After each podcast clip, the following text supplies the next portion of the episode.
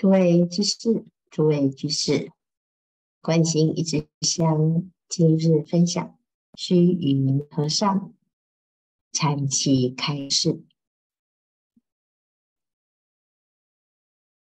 虚云和尚呢，他讲了：若人静坐一须臾，胜造恒沙七宝塔。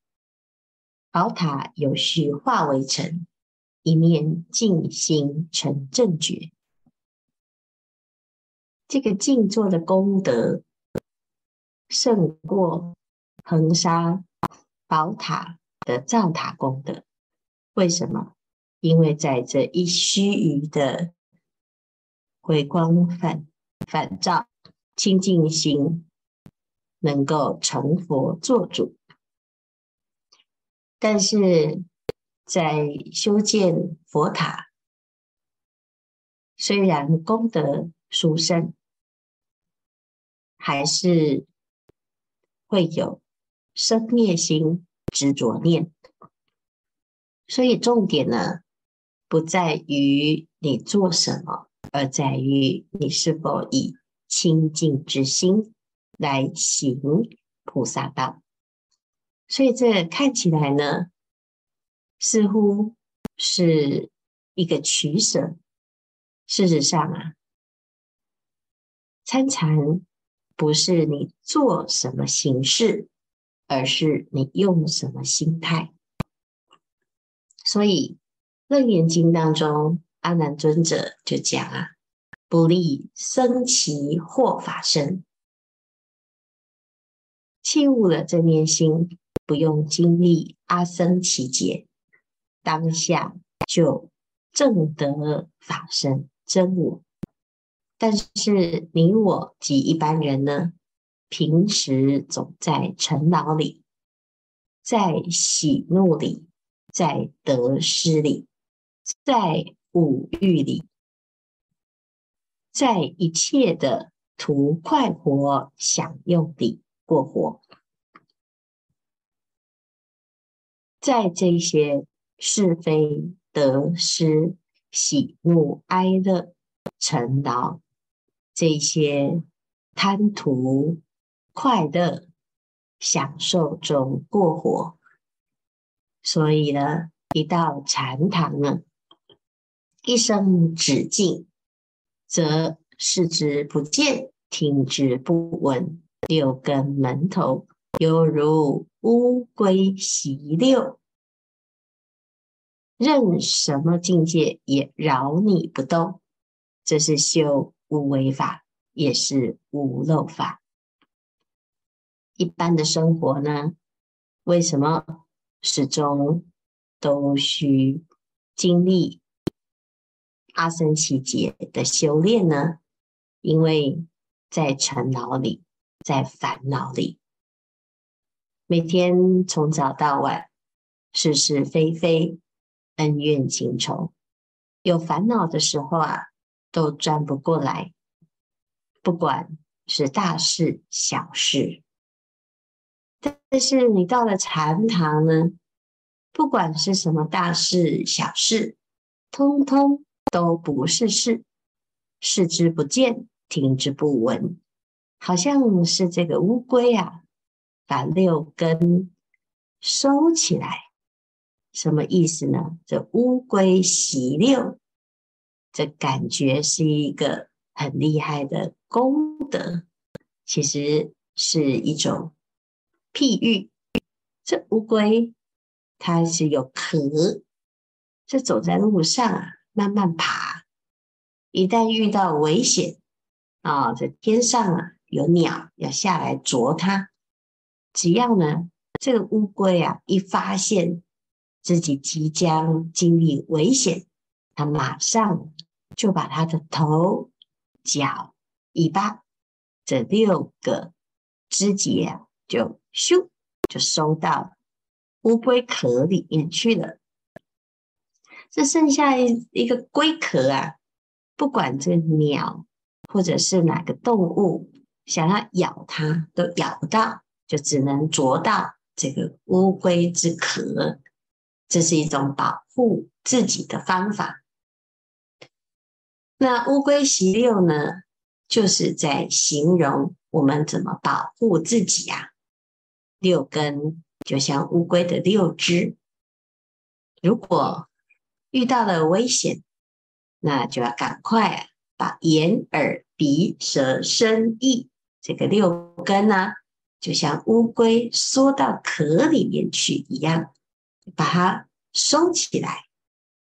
那当我们能够修到这个境界，任什么境界也扰你不动，那是怎么啊修行呢？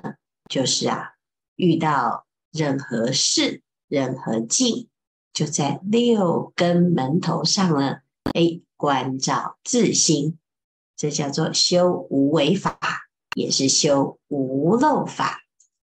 那这样子呢，就是啊，超过用七种宝物造塔，如恒河沙数之多的功德啊。那这个是一种比较，当然，因为我们在静坐的时候啊，可以在一须臾就把自己的心犹如乌龟洗六一般收摄在一念不生，所以这是非常殊胜的。那乌龟洗六的譬喻呢，啊，就是在这边讲到我们的心呐。这我们的心呢，头尾四只脚就要提高警觉。这提高警觉，就是要想乌龟害怕有任何的动物要咬它。如果要咬它呢，诶，它马上啊就把自己的头尾缩进去。好，那怎么咬都不用害怕的。那这是我们自己要知道啊，这个乌龟脱险之法啊，可以作为我们的参考。我们人生在世呢，无钱的为衣食而忙碌啊，有钱的啊，为了贪婪色欲而不得出离，没有钱呢，就求财。啊、那有钱的呢，就在想啊，我还想要得到名，得到利，得到权，啊、或者是呢，还要有种种的色啊、那这个就是有钱没有钱呢，都还在做什么？在向外攀援，巧取豪夺啊！正如这个乌龟啊，被海狗咬到，如果海狗呢，知道。啊，这个乌龟的手啊、脚啊，啊，趁它在向外攀援的时候呢，赶快一口咬住，那这乌龟呢就一命呜呼了。但是呢，这乌龟啊就要提高警觉，要知道这敌人环伺，自己就要小小心心的把这个六根收摄。若知其害，什么害呢？就是要知道啊，这些攀缘、贪婪、贪嗔痴，你纵使拥有了这一切啊，好，你拥有了，可是你的心呢，却没有办法安住在清净之心。那你每天累积的这些烦恼啊，就是自害又害人。啊，若知其害。便要把六根收摄，返照回光，这这就是可以啊，死里逃生啊。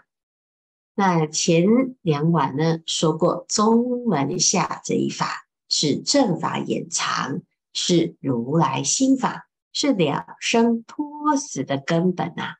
这就是啊乌龟习六之法，其实就是静坐。收摄六根，那这六根一收摄呢？如果我们能够当下狂心顿歇，歇即菩提，那基本上就是掌握到清净心的要领。那生活中呢，也是用这个方法，就可以在动中保持清净之心啊。那如讲经等法门，虽然是启人性解，但是大多是枝叶上的文章，不容易大开圆解的。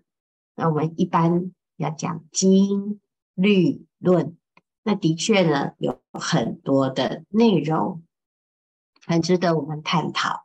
可是说来说去呢，其实佛陀啊，也就是借由种种的方便善巧呢，就是要我们回归到这点心。那听经闻法，好，那听来听去，很多时候就会在名相上，而不容易大开圆解。这名相呢，有时候越听越迷糊，所以还要配合实修。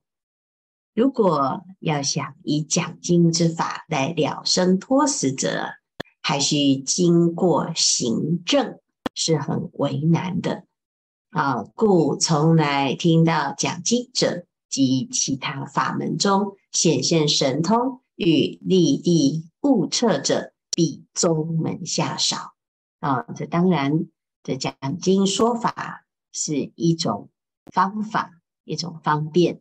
虚云老和尚呢，他在禅门当中，在宗门下持契人心啊。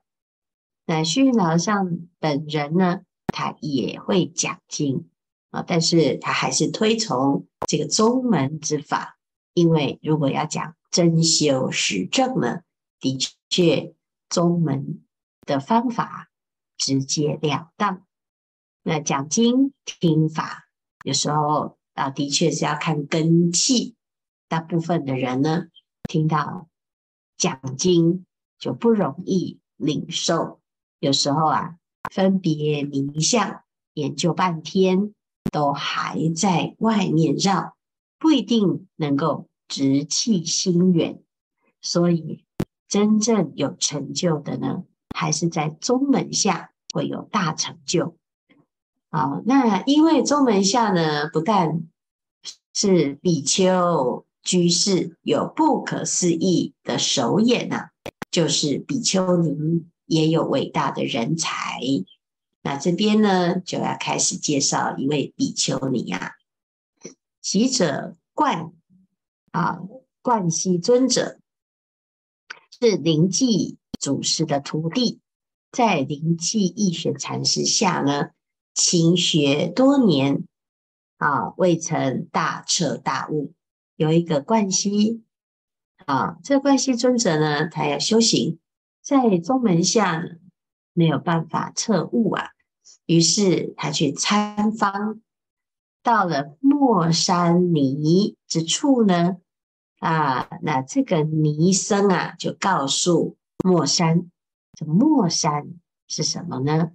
莫山啊，是一座山，住在山里修行住席的这位比丘尼呢，大家都不知道他叫什么名字，只知道他住在这个山，所以称他做叫做莫山尼啊，莫山老尼呀、啊，末山啊，比丘尼都是这一位比丘尼的名号。那其他的弟子呢，听到啊，这冠希尊者来参访比丘尼呀，就赶快来告诉莫山。末山呢，就派了一个侍者，就去问冠希尊者。他说啊，上座是为了游山玩景而来，还是为了佛法而来呢？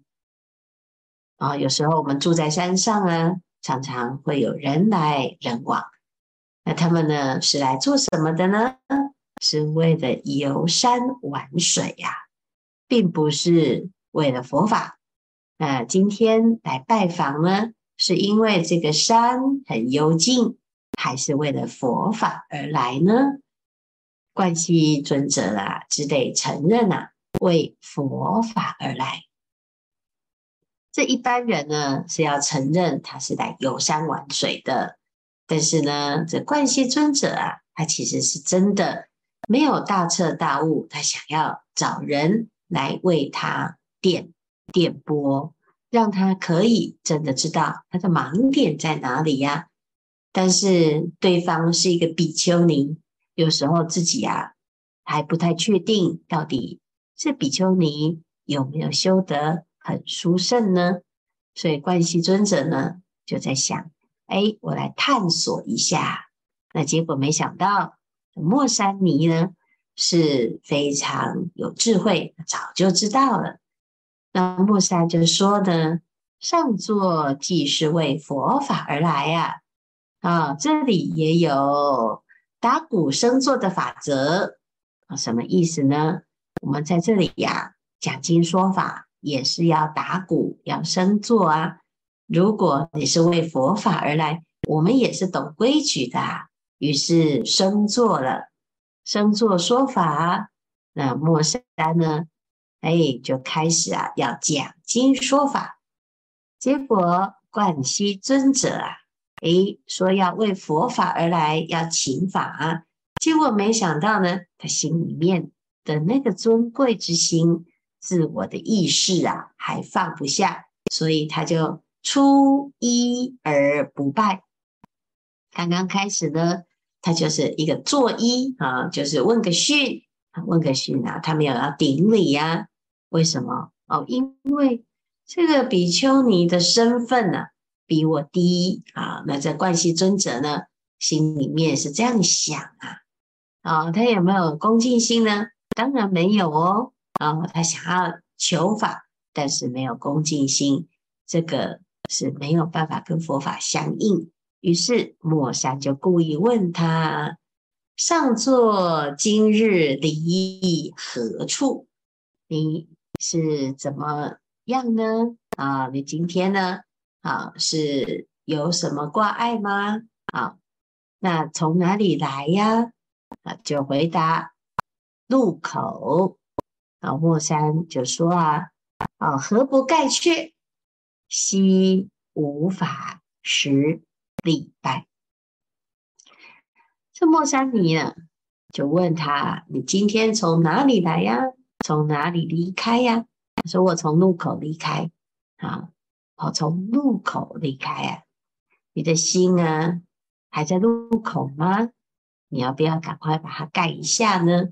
好，那结果观世呀，一听，嗯，他有一点点的没有办法回应啊。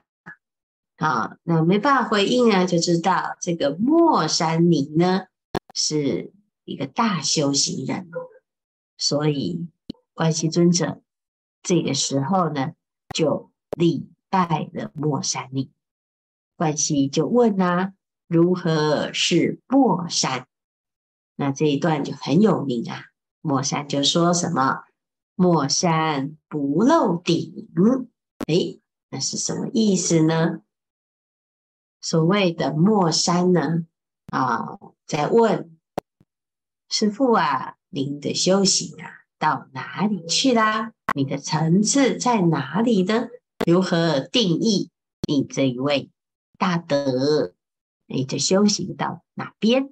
哎，莫山不露顶啊，已经到什么无见顶相啦？那所谓的无见顶相是谁呢？佛陀才是无见顶相嘛。那不露顶，我没有让你知道我的顶。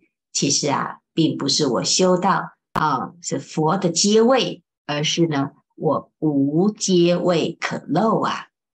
啊，一个是有为法，是有阶位的。我现在修的这是无为法。好，如何是莫山主呢？非男女相啊！我们一般呢就说这是一位女众，这是一个男众，所以呢男众女众就有所分别啊。这冠希呢一问呢。这个莫山主人是谁呀？好，非男非女啊。冠希乃喝曰：“何不变去？你为什么不要变成男相呢？女转男身不是很好吗？”